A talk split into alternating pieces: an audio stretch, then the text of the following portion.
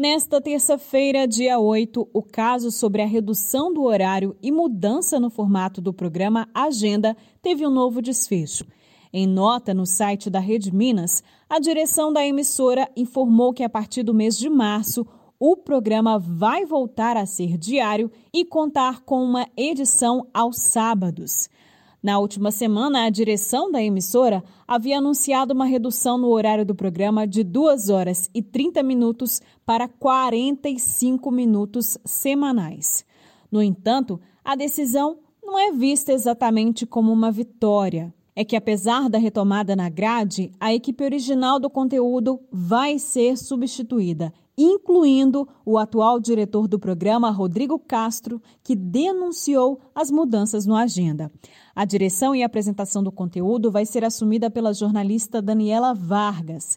A notícia foi informada pela própria emissora e também confirmada nas redes sociais de Castro. Trabalhadores, telespectadores e artistas mineiros questionam a substituição. Em nota divulgada no perfil do Sindicato dos Jornalistas de Minas Gerais, os manifestantes criticam. Aspas. Seria uma retaliação à manifestação pública da equipe contra a diminuição drástica do tempo do programa? Ou seria uma forma de controle e censura das pautas do agenda? Fecha aspas.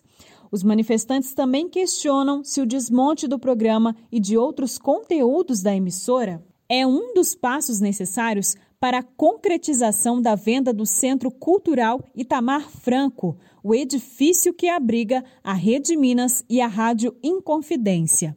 Em novembro de 2021, o governo de Minas abriu um processo de consulta pública para que empresas privadas demonstrassem interesse na concessão, compra ou arrendamento de diversos imóveis públicos, entre eles o Centro Cultural Itamar Franco.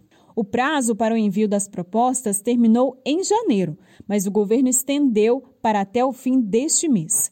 O protesto contra as mudanças no Agenda e na Rede Minas acontece nesta quarta, dia 9, à uma e meia da tarde, na sede da emissora, que fica na rua Tenente Brito Melo, número 1090, na região do Barro Preto. A íntegra da nota dos manifestantes você confere em nosso site brasildefatomg.com.br de Belo Horizonte, da Rádio Brasil de Fato, Amélia Gomes.